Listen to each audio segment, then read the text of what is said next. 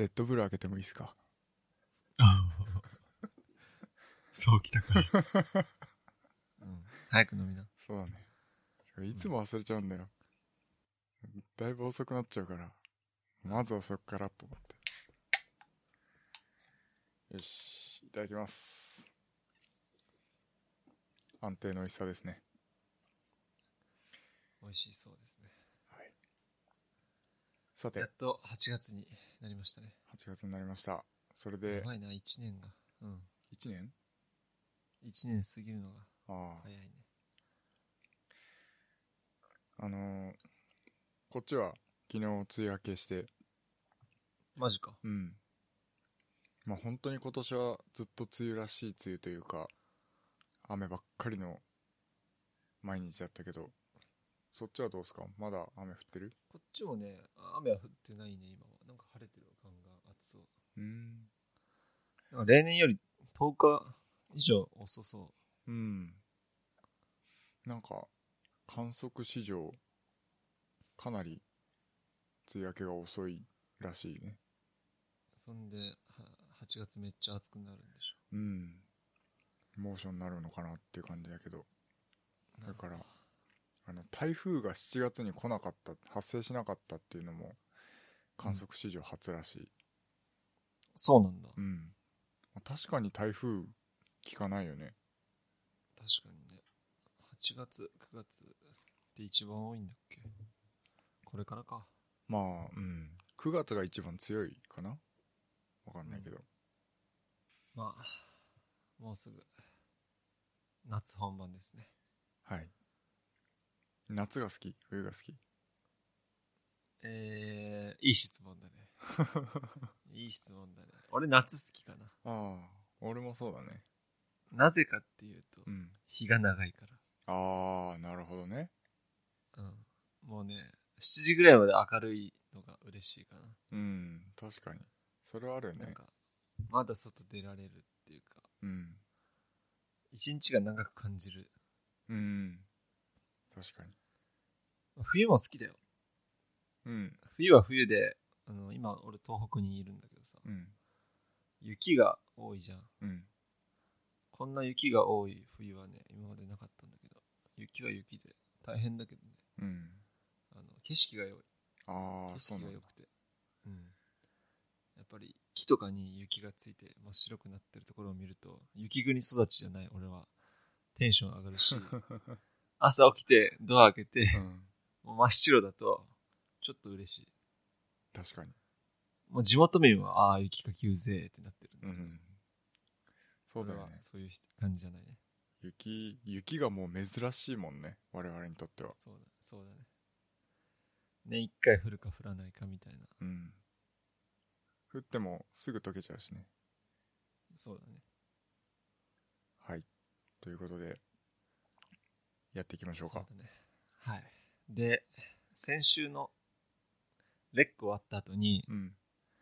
あの、大変遅れながら、任天堂スイッチを買ったんですよ。おお売ってたん？売ってたんですよ。へへ。それもね、こう、まあ、オーディオインターフェース関係の部品をうん。ちょっと買いに、まあ、スイッチを買う予定ではなくて、普通に電気屋さんに行ったのね。へえ。そしたら、普通にあって、うん。もう、店頭に並んでましたね。あ、そうなんだ。まあ店頭に並んでるっていうか、あの、まあ、引換券みたいな感じなんだけど、うん。品薄は解消されてきてるのかな、解消されつつあるのかもしんないし、うちが住んでる町が田舎だからっていう可能性もある。うん。なるほど。そうだね。ねえだけどスイッチってさ、うん。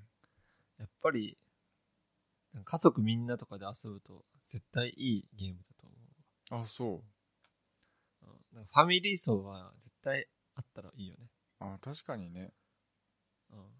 特に自粛期間中とか、家で何もすることがないっていう時に、めちゃめちゃいいかもしそれも何がいいってこう、持ち運びできるし、こう、それをテレビにつなげば、れない。こうみんなでも遊べるっていう。うん。うん。例えば実家にお盆休み帰りますって時も、うんスイッチ1台持っていけばさ、確かに。そのテレビにつなげばさ、親戚みんなで遊べるじゃん。うん。いや、だから、任天堂はよく考えたら、まあ、売れる理由がちょっとわかる気がする。確かにね。うん。それめちゃめちゃ高いわけでもないし。うん。いや、最初スイッチが出た時は、なんじゃこりゃって思ってたんだよ、俺。あの、ああ。テレビゲームにしては、その、モバイル型の、なんていうの、プロセッサーを積んでるっていうのってすっごい不利じゃないって思ってたし。あ俺もそう思った。俺もそう思った。そう。で、テレビにつないでやるのに、グラフィックが微妙ってなんかどうなのってすっごい思ってたから、うんあの小ささでうん処理できんのみたいな。うん。だから、まあ、失敗作かななんて思ってたけど、めちゃめちゃ売れたもんね。そうだね。うん。だからそのゲームに求められるのは、その高画質とか、こう、グラフィックの綺麗さとかっていうよりも、やっぱりコンテンツの面白さとか、そのみんなでできるっていうところとか、まあそういうところなのかなっていうのが分かりましたね。まあ、かといってグラフィックがいいゲーム、まあ、PS4 とかにもあるけど、うん。あれはあれでなんか俺は好きだけどさ、まあね、確かに。ああいうのはどっちかというと大人向けになるんだろうね。うん、そうだと思う。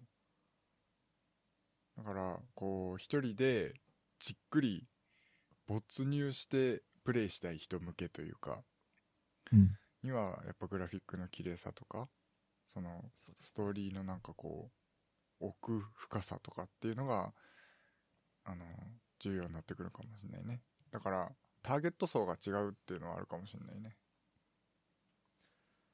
そうですね。それでちょっと聞きたいんだけどさ、はいはい。プロコンって持ってる？ああ、持ってるよ。スイッチのプロコン。うん、2個持ってる。マジか。なんで2個？友達来た時にうち、うちに来た時はね、そうそうそうあ素晴らしい。そう、プロコン買おうかなと思ってるんだけど、うん。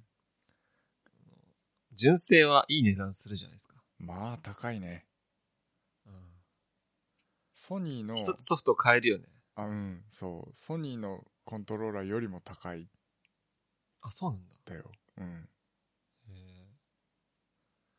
いや、だから、プロコン欲しいけど、純正高いなと思ってたら、ネットで調べると結構サードパーティーのうプロんコ。ンがあるから、それを買おうか、いや、やっぱり純正を買おうか、ちょっと迷ってるところ。なるほど。一応俺が持ってるのは純正のプロコンなんだけど、うん。まあ、純正買っとけばまあ間違いはないかなとは思っていて、で、サードパーティーのプロコンは使ったことがないからわかんないんだけど、前にあの、プレステ3のコントローラーを一応あの、サードパーティー製のコントローラー使った時に、あの、無線で繋がるって書いてあったから、あ、いいじゃん、もうこっちで十分じゃんと思って買ったんだけど、あのー PS3 の USB ポートを1個潰して、そこにレシーバーを取り付けないと無線で受信できないタイプだったのね。なるほど。だから、まあ、ちょっと嫌だなっていう感じだったのと、まあ、なんか、安定感みたいなのは若干欠けるかなっていうのはあったかうんな。ちなみに、純正って、うん。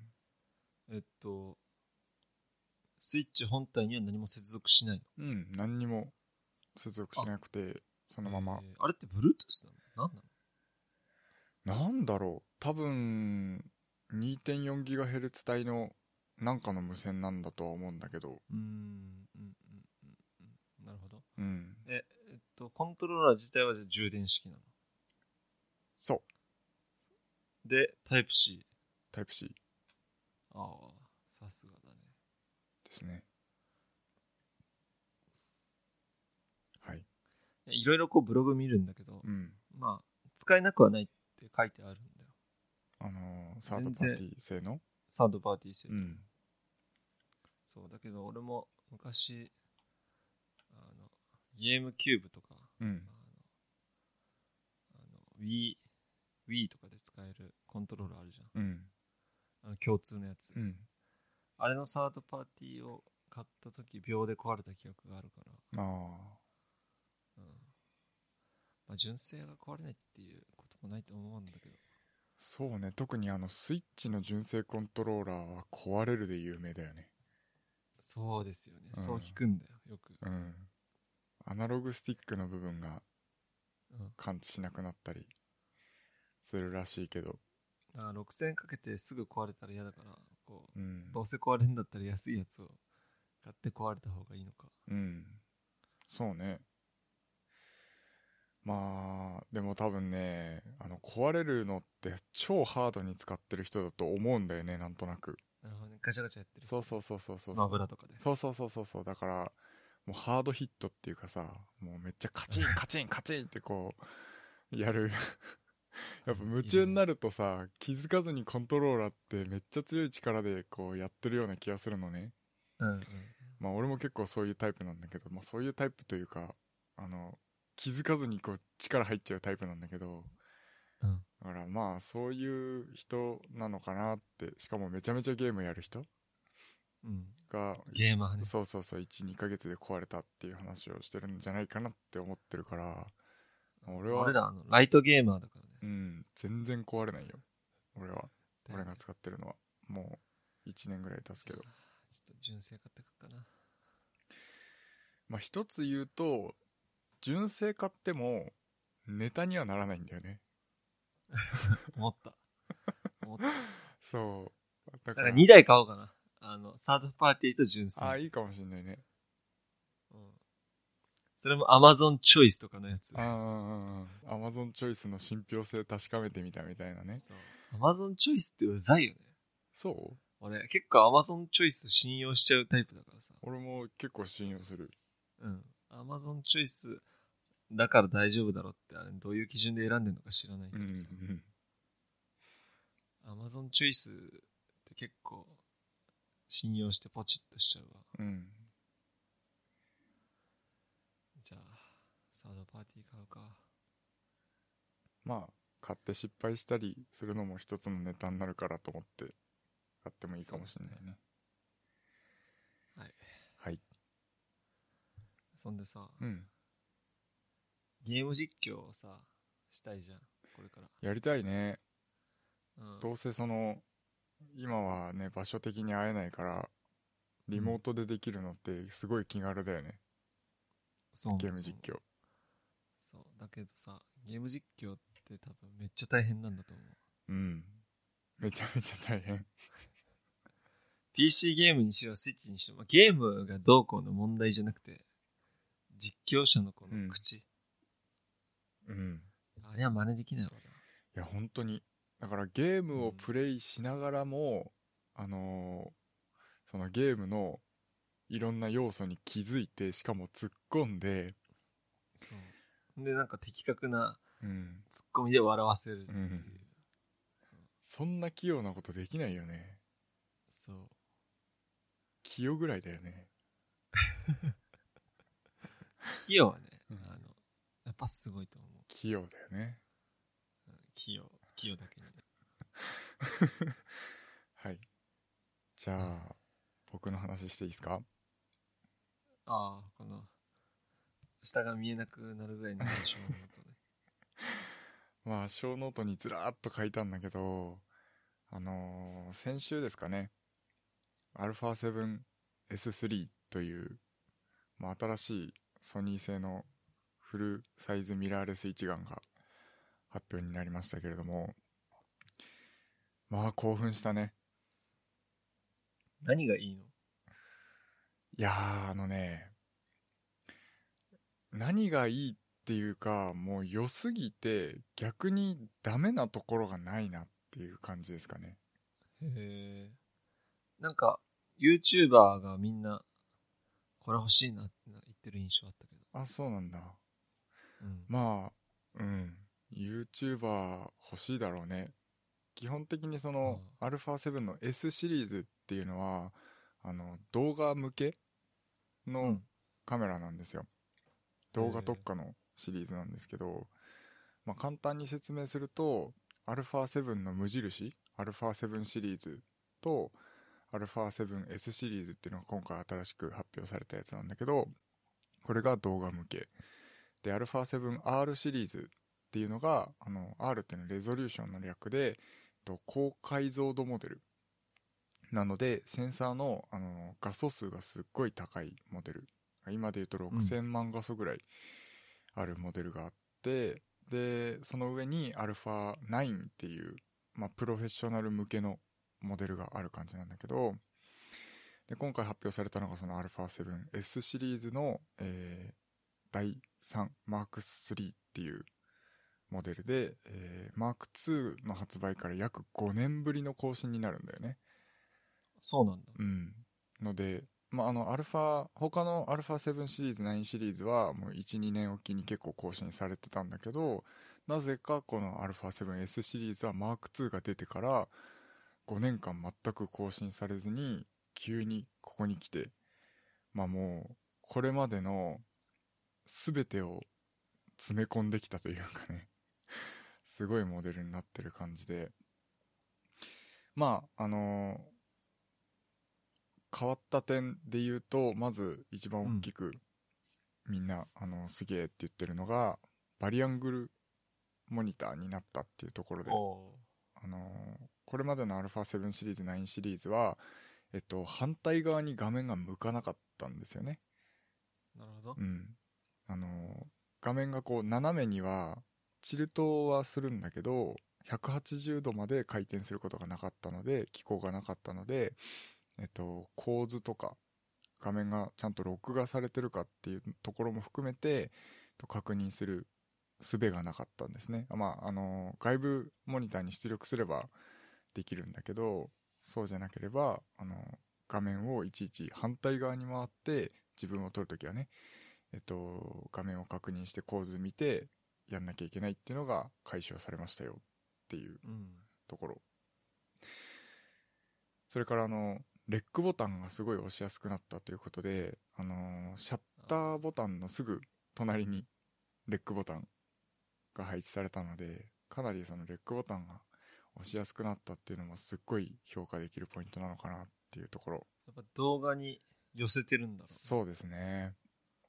うーん。もう、本当あの、一個一個語ってたら語りきれないので、まあ簡単に言うと、本当に、あの、他の動画に特化されたようなカメラって最近結構出てるのね。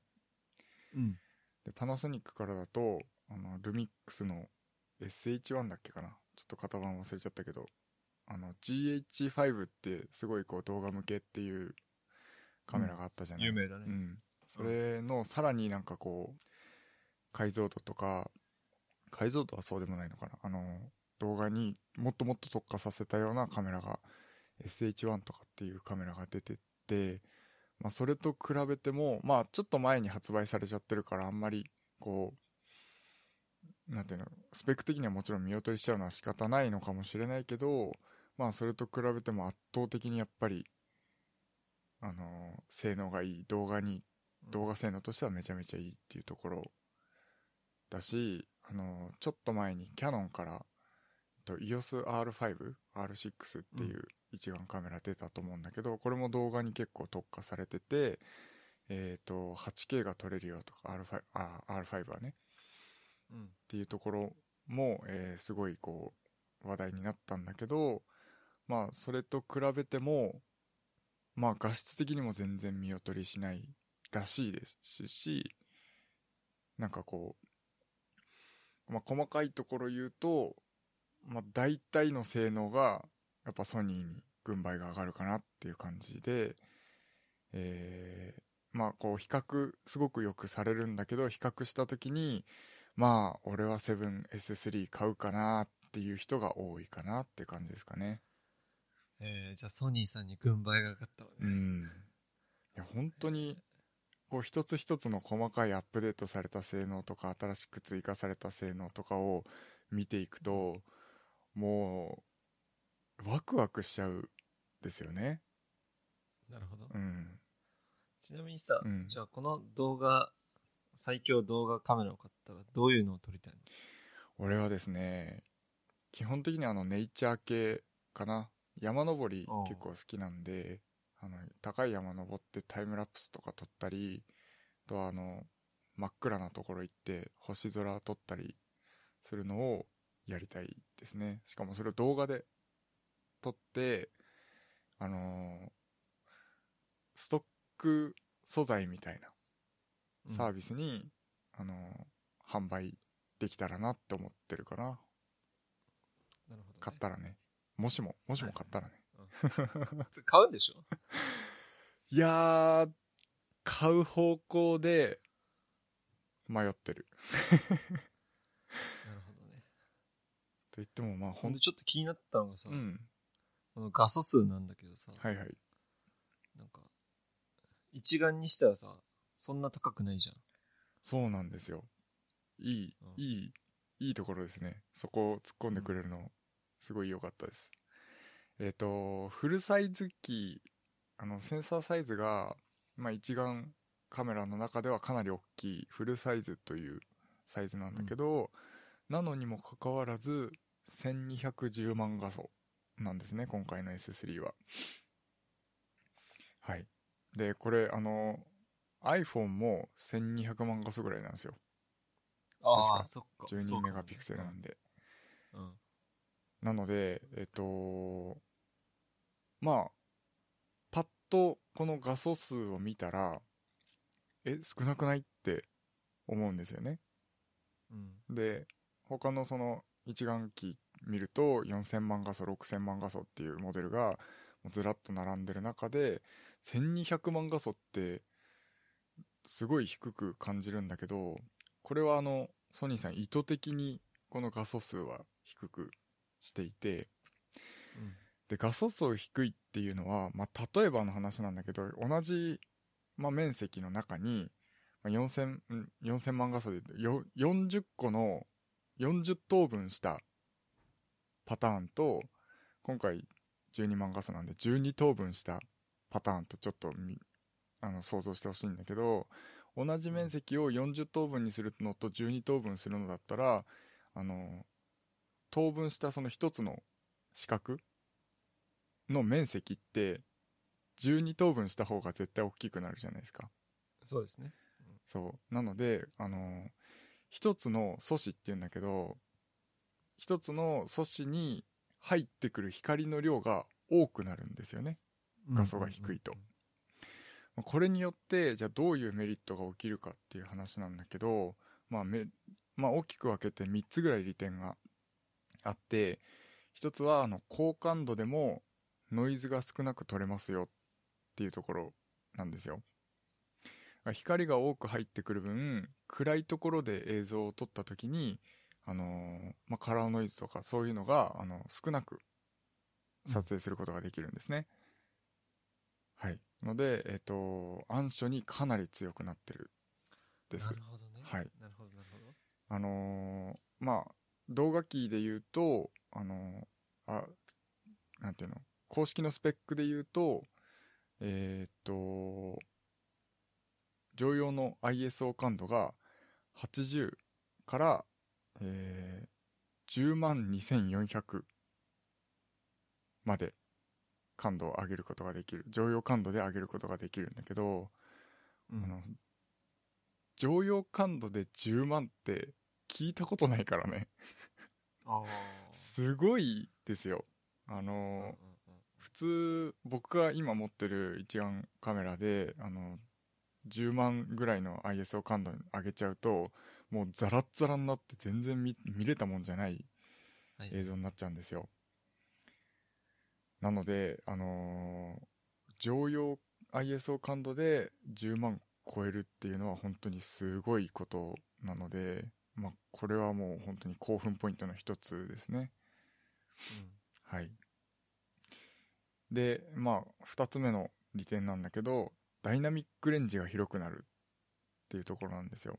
でダイナミックレンジって何かっていうと、あのー例えば、夕焼けの写真を撮ったとしましょう。はいでも手前側の景色のところはもう暗くなってます。けど、夕焼けの太陽自体はすごい明るいですっていう、一つの画像の中に明るい場所と暗い場所がすごいこう明確に顕著になってるようなまあ、映像を撮ったとした時にあの、うダイナミックレンジっていうのはあの明るすぎると白つぶれって言ってこれ以上白く明るく撮影できないよっていうところからあの黒暗いところは黒つぶれって言ってこれ以上暗いところはもうに感知できないよっていうところまでのレンジがうん。すっごい広くなってるんですよこの画素が低いことによってね。のでえっ、とまあ詳しいスペックで言うとダイナミックレンジが15ストップ以上っていうこの単位俺よくわからないんだけどあのーうんまあ比較するとパナソニックのあの GH5 っていう動画機にすごい特化したようなあのものの、えーダイナミックレンジが12ストップうん。ぐらいですかねに比べてかなりあのダイナミックレンジが広くなってるよっていう話になってますなるほどね。すごいですねへでまあ利点3つ目なんだけどえ。ローリングシャッターエフェクトっていうのが起きにくいこれすごいあのマニアックな話なんだけどえっとセンサーってこう上から順にこう読み込んでいくわけですよ。うん。あの映像とか被写体に対してあの全部を一気に読み込むんじゃなくてセンサーの上から順にこう読み込んでいった時に最初に読み込んだ映像と最後の方に読み込んだ映像っていうのがあの時間的にちょっとズレが起きちゃうんですよね。うん。だからこういわゆるこうカメラを振りながら写真を撮ったりするとこうビルなんか撮ってるとあのグニャンって曲がったりしちゃうんですよ。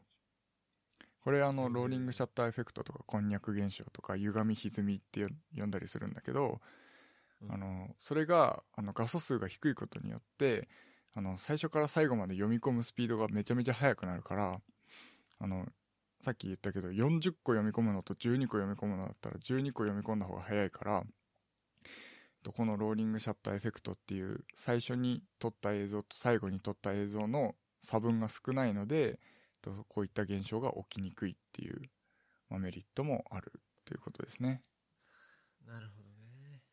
はいまあマニアックなようわからんけど。ようわからんけど。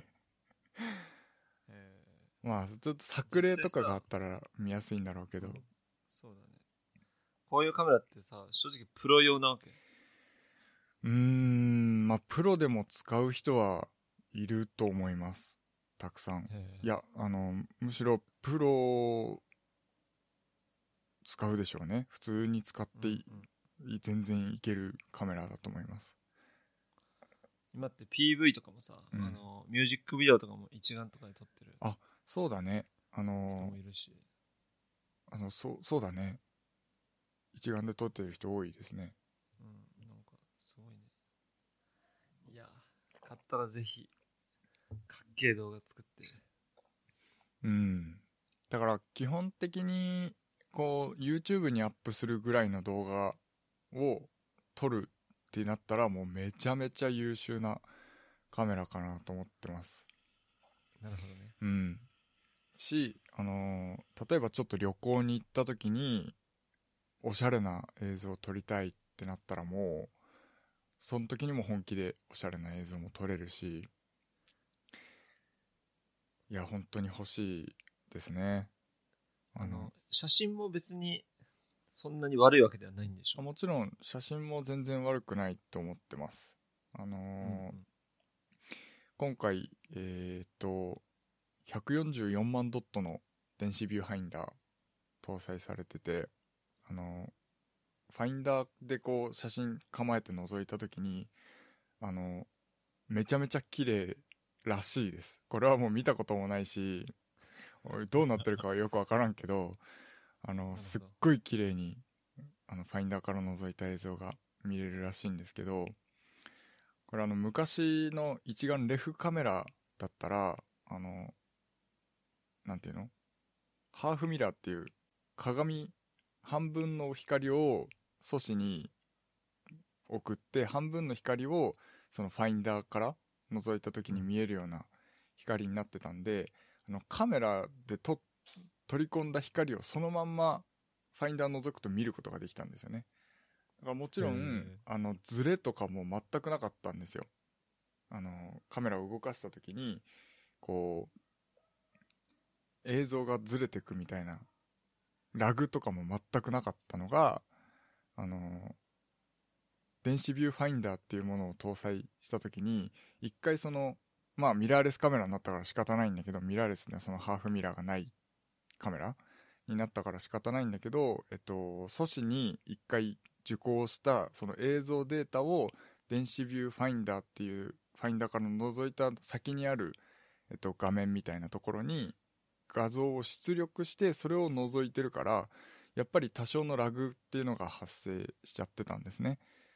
うんで昔からカメラやってる人なんかはそのラグが気持ち悪いっていう話とあとはその電子ビューファインダーなんでやっぱこう、まあ、ドットのつぶつぶなわけですよだからあのアナログの綺麗な映像ではなくデジタルの映像になっちゃうのでそれが気持ち悪いっていうのが、えー結構言われてたんですが、あのー今回その電子ビューファインダーのドット数がめちゃめちゃ高くなった。これあの普通に今発売されてるソニーの一番電子ビューファインダーの中でこう綺麗な電子ビューファインダーの2倍ぐらいのドット数になってるのでめちゃめちゃ綺麗に見ることができるようになってるんですね。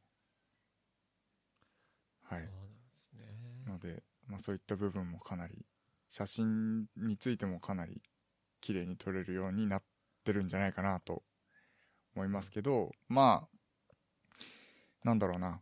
暗所に強いっていうところでは確かにカメラあの写真機としてもすごい性能がいいと思うんだけどなんせやっぱり、その画素数っていう部分についてはかなりこう落としてる。あえ意図的に落としてるので、まあ、綺麗な写真を撮るっていうことに関して綺麗っていうのはその高解像度な写真を撮ることには向いてないですね。うんので例えばこう野鳥撮影みたいなのをした人っていうのは結構クロップするんですよ。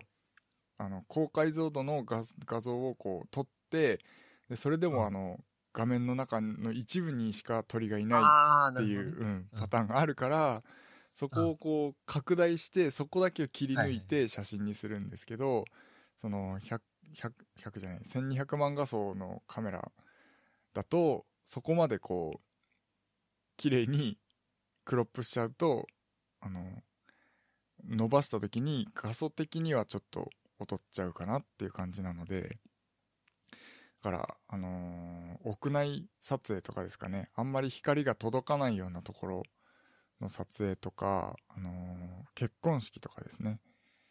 ちょっと暗いところで写真を撮りたいって言った時にはめちゃめちゃあの性能を発揮するかなっていうところなので、まあ、カメラとしてはその写真機としてめちゃめちゃ性能がいいかって言ったらそうではないけどあの場合によっては、うん、すごい使える場合があるっていうカメラですかね。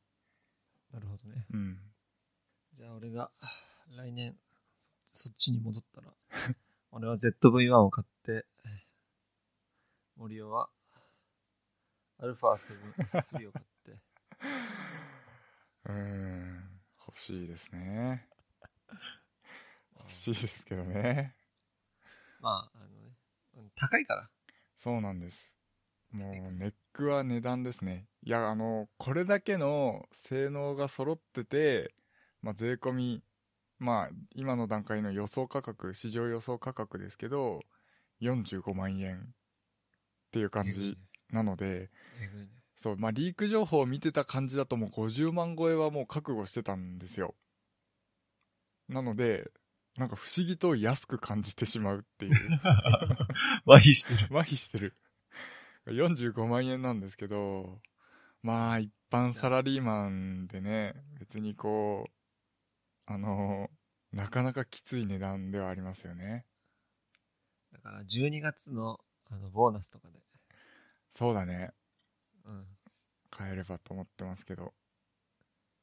なるほどね。はい。じゃあ買ったらレビュー動画撮って、これさ、俺思うんだけど、カメラを買った時のレビュー動画ってさ、あのそのカメラを撮るわけだから、いや、俺もそう思うんだ。買ったカメラで撮れないんだよね。そう、そう。そのもどかしさあるよね。そう。だから俺も例えば ZV-1 買ったとしても、うん。俺今家にカメラがないわけよ。うん。開封動画、あの箱開ける動画とか撮りたくてもう、ん。iPhone で撮 iPhone るで撮るしかない。そうなんですよね。そうっすね。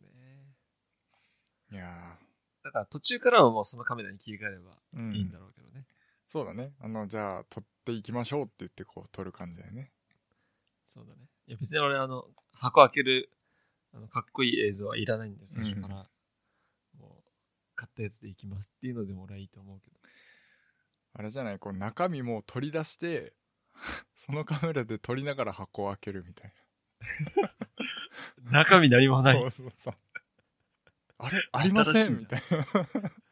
なぜかっていうともう、撮っこてるかられで撮ってるからです、みたいな。ちょっと面白いかもしれないね。面白い。はい。だけどやっぱりこう、これから映像はどんどん YouTube とかいろんなプラットフォームでうん。需要はあるだろうし、そうだろうね。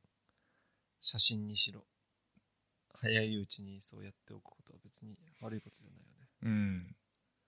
だからもう今回このスペックだったら、多分5年以上はスペック見劣りせず使えるんじゃないかなっていう感じがしますね。うん。あのーなるほどね。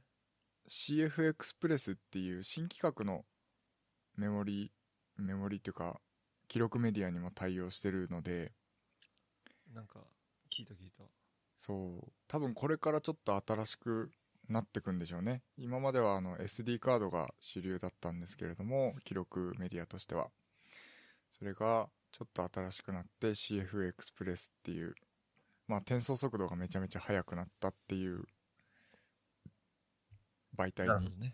変わってくと思うのでそれが今あのデュアルスロットで差し込むことができるようになってるのでまあうん素晴らしいですねそうですね。はいだからね、俺も早く Vlog を撮りたい。うんつうかもうスマホで撮ればいいんだうん取れるよな。うん、スマホでまず撮ろう。やり始めることが大事そう。だけどまずどこにも行ってないから、ね。しょうもない日常の Vlog。うんまあそれでもさ結局誰かにとってはしょうもなくなかったりするじゃん自分にとってはしょうもないかもしれんけどそうかもね。からまあ見る見られないはわかんないけどとりあえずやることが大事かなっていう気はしますよねそうだね。このポッドキャストも聞いてる人がいるのかどうかもわからないけど just do it. あのさ、そう思ったんだけど、うん。ポッドキャストの、その、見れないの。えっと、視聴者数って。あー見れるかもしれないけど、うん。見てない。いや、それ見てよ。見る？今見る？あ、ちょっとぜひ。ちょっと見るわ。ちょっと編集でどうにかしてまあ、俺は聞いてるから少なくとも。俺も聞いてる。あ、じゃあ、二人は確定だね。うん。ただあのーなんていうの？少ないと逆になんていうの？情報がまだ足りませんみたいに出ちゃうかもしれない。ちなみにカスタマーレビューは5.0ですね。おう俺がやったから。2件の評価ですね 誰だ、もう一人。俺俺知ってるよ。えー、十分なデータがありませんおおということは、もう、いないってことだね。そうですねまあ過去60日間で十分なデータが、ありませんということなので視聴者数が少ないから、ない。そうだ。少なすぎるってこと？そうだと思います多分ね100人ぐらいじゃないとまずトラックできないみたいうん。どのぐらい聞聞かれてればいいのかはよくわからんけど。な。うん。はい。十分なデータがありませんというポッことでした。ドキャストってどうやって PR したらいいの？やっぱさ、俺らが YouTube で、うん。あの、一役有名になって、うん。実はポッドキャストやってたよっていう。そうだね。確かに iPhone の Apple のポッドキャストアプリを開く人っていないもんね。あんまいないよね。うん。それだったらやっぱり YouTube を使う人が多いんだろうね、やっぱり。うん。まあまあ多分日本の文化的にポッドキャストがあまり浸透してないなっていう印象はありますよね。まあ、それですね。やっぱ移動時間が短いから。うん。やっぱアメリカとかは国土がでっかい分、車の運転とかも長い。からまあ音楽を聴く人が多いのかなって感じですよね。そうだね。うんだ。からこの音源を例えば YouTube で YouTube ライブするとか、うん。やりたいね。それ、でどうにか引っ掛ける。うん。えっと、リビルドはやってるじゃん。YouTube ライブ？YouTube ライブ。あ、そうなんだ。うん、やってる。だからそれは本当に生の音源だから、あの、公開されるやつはちょっと編集されてるけど、うん。YouTube の編集されてないから、うん。ハクさんの部屋にこう、Amazon が来て、うん。ちょっと行ってきますみたいな。そのつなぎで宮川さんが一人で喋るみたいなのが 大体毎回ある。だけどそういうとこは大体カットされてるけど。なるほどね。YouTube ライブやるか。YouTube ライブやって、なんか YouTube ライブうにん。タグ付けできれば、うん。例えば、あの今回だったら、α7S3 とかさ、うん。引っかかんのかわかんないけど検索で。うん。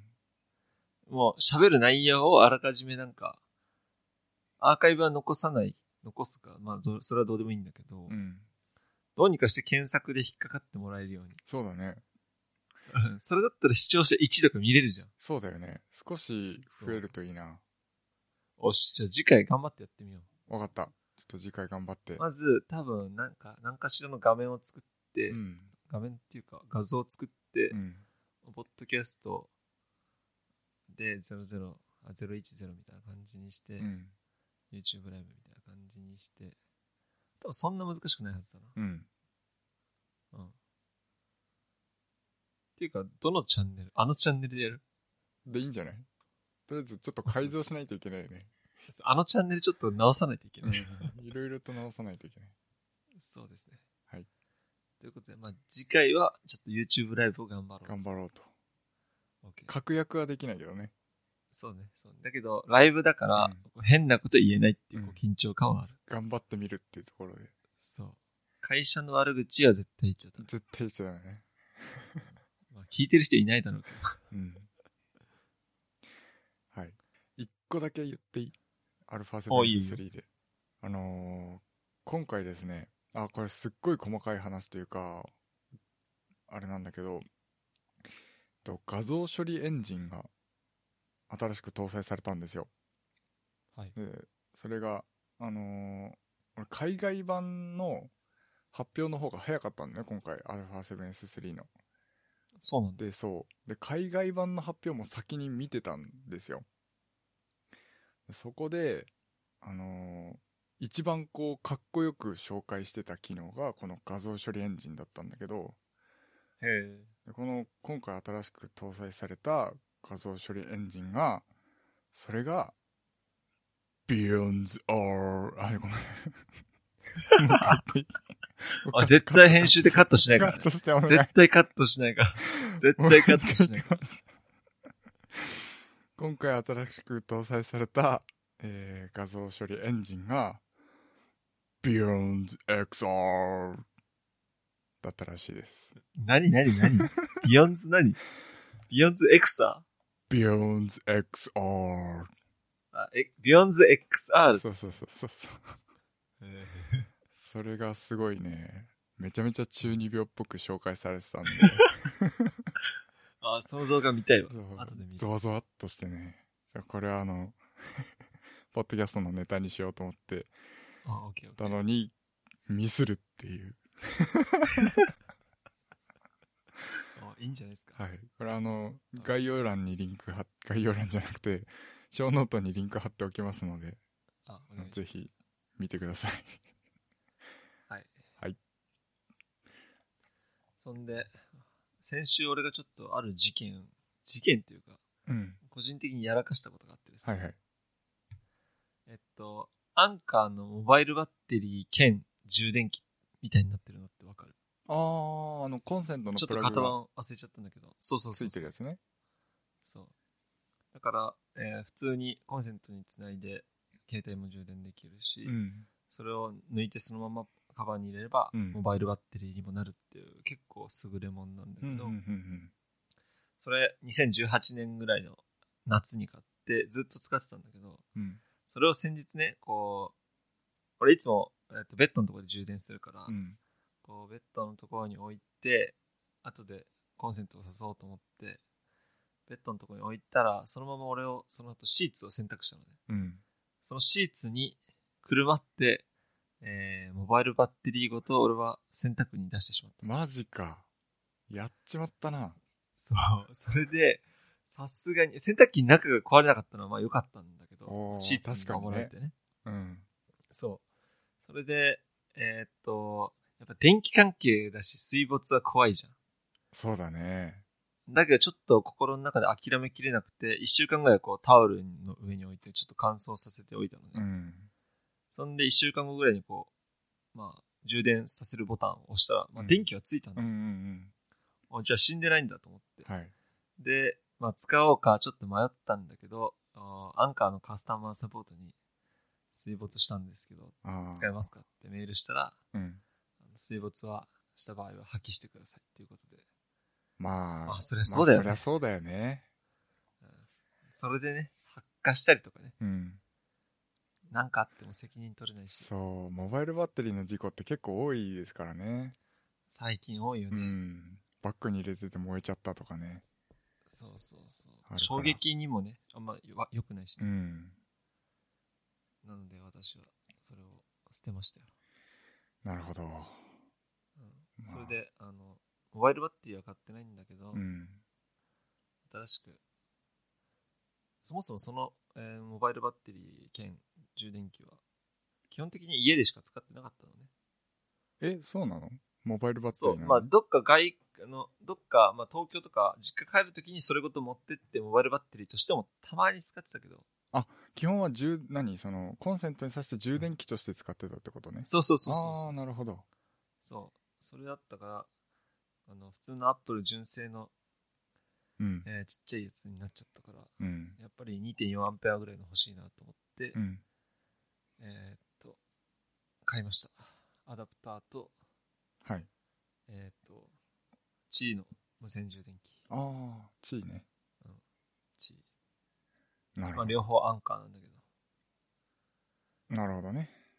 うん。なんかそん、でこう、いいですよね。そうだね。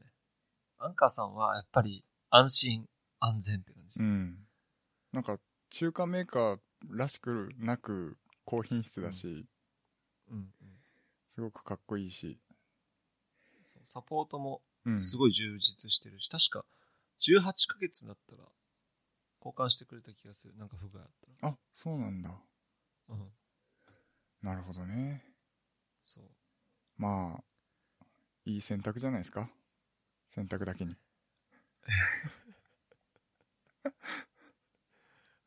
突っ込まない。はい。そうですね。はい。あれかどれ？お盆休み、なんかやる予定ありますか？お盆休みね、そう、俺もそっち帰りたいんだけどさ、うん。ちょっと会社の都合で帰れないことになりそうだから、ああ、そうなんだ。そう、そんで、8月の最終週ぐらいに仕事でそっち行く予定があって、まあコロナでどうなるかわからんけど、うん。その時にちょっと休みつけて長くそっちに行こうかなと思ってるんですけど、うんうん基本的にはこっちにいるんで、筋トレして、ZV-1 を買うために貯金し、するために節約生活を送ろうかうん。なるほどね。な。あとはね、今、いっぱい本買ってあって、読んでない本がいっぱいあるから、ああ、その辺を読んでいこうかいいですね。まあ、そういな。ううん、ね、時間を有効に、今しかできないことを逆にやるのも。いいのかなと思いますけど。森は？僕は、そうですねまあコロナが結構やっぱ心配なんであんまりこう遊びに出かけたりっていうのはしないようにしようかなっていうのはあ山行かないの？山。山ももしかしたら行くかもしれないけどあんまりこう観光地的な山には行かないかな。あの、おすすめの山、ああ、名前言ったらちょっとバレるから、後で教えて。分かった、うん、県内のあのうん、マイナーな山があるから。あなるほど、うん。ちょっとまああのーあんまり人がいないところの山を登りに行くかもしれないけど、まあ、基本的にはもう家にいて、あのー自粛しようかなと思ってて、まあ、家で墓は参り行かんの？墓参り。墓参りはまあ一応行こうかなと思ってるけど、あまあ、基本的に家で過ごすにあたって、まあ、時間が多分たっぷりあるのであの YouTube を始める準備をしっかりしていこうかなと思ってます。おおっていうのも。何系？ユ YouTube すんの まあ今なんとなく頭にあるコンセプトとしては一応中二病系 YouTuber になろうかなってどういうジャンルだよ。言っても別になんかこうゴリゴリにね俺の邪眼がうずくとかそういうのはや やるつもりはなくて。そういうのじゃなくてあのーまあ、基本的に何でもやりますと。いうところ。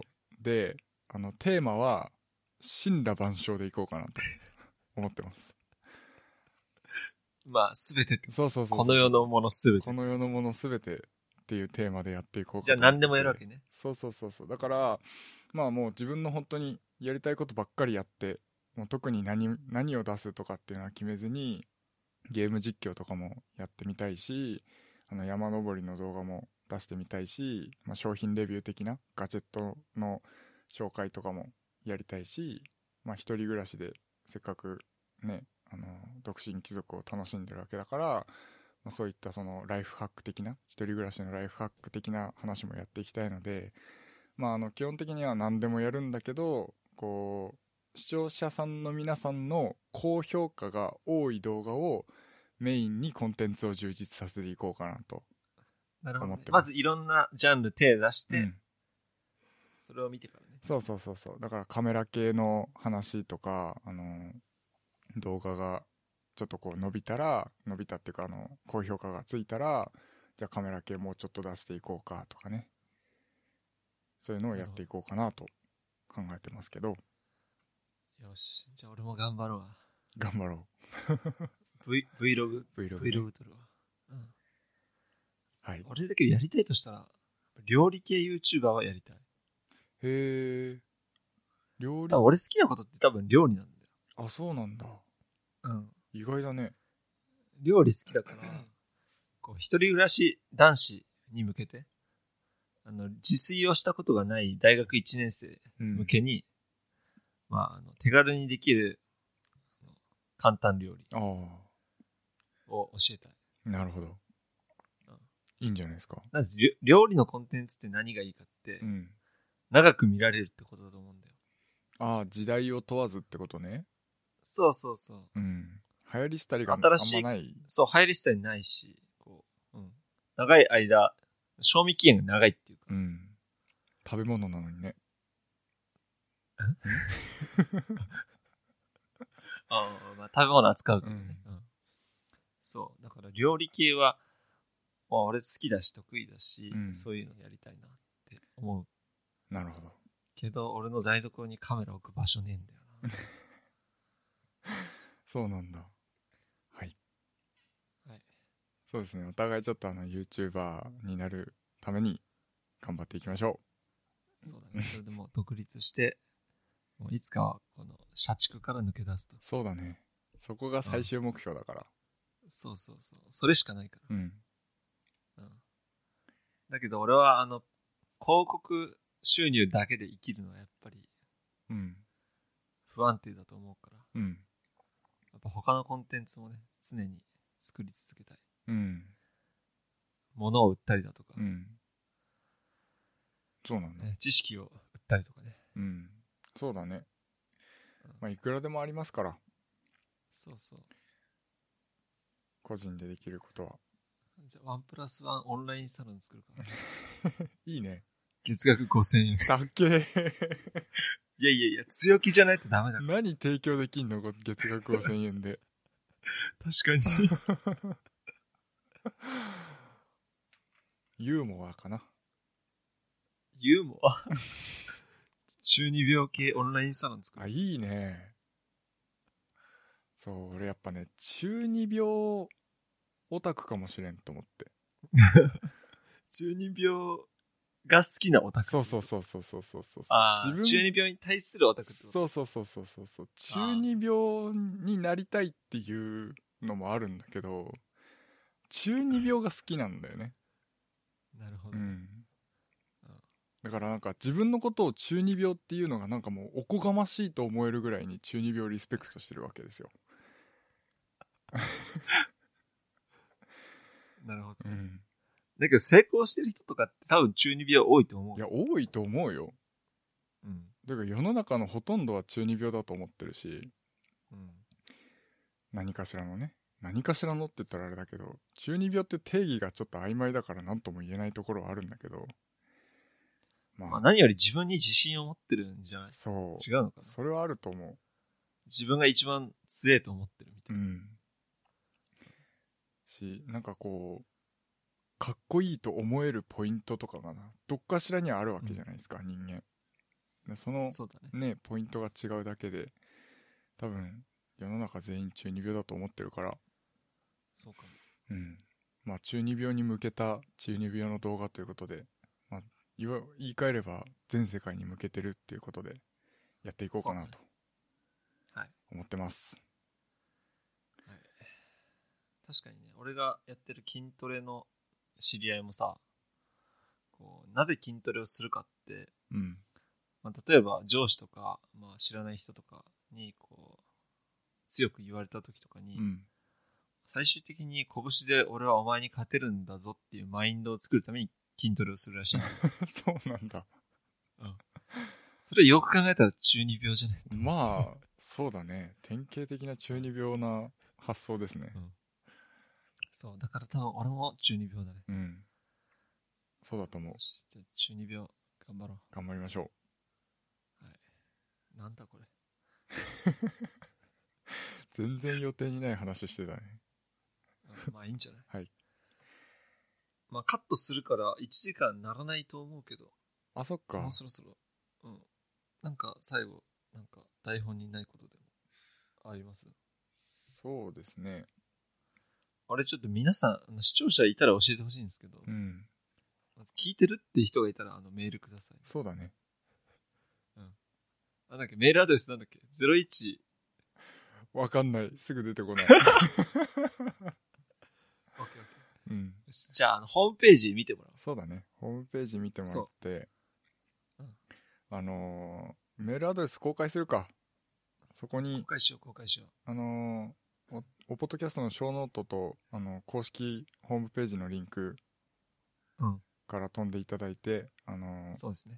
メールアドレス公開しておりますので、聞いてる方がもしいらっしゃれば、まあ、あの、聞いてるような一言でいい。聞いてるよっていうメールをね、一言送ってもらえれば。そう。う。ん多分来ないと思う、うん。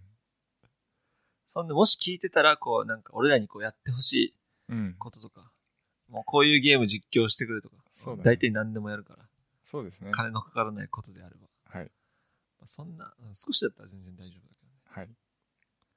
はいということで、はい終わりましょうかお願。いしますあのーはい、えー今回の、えーショーノートは hpk.jp スラッシュおポッドキャストスラッシュ010で、えー公開してありますので、そちらの方もよろしくお願いします。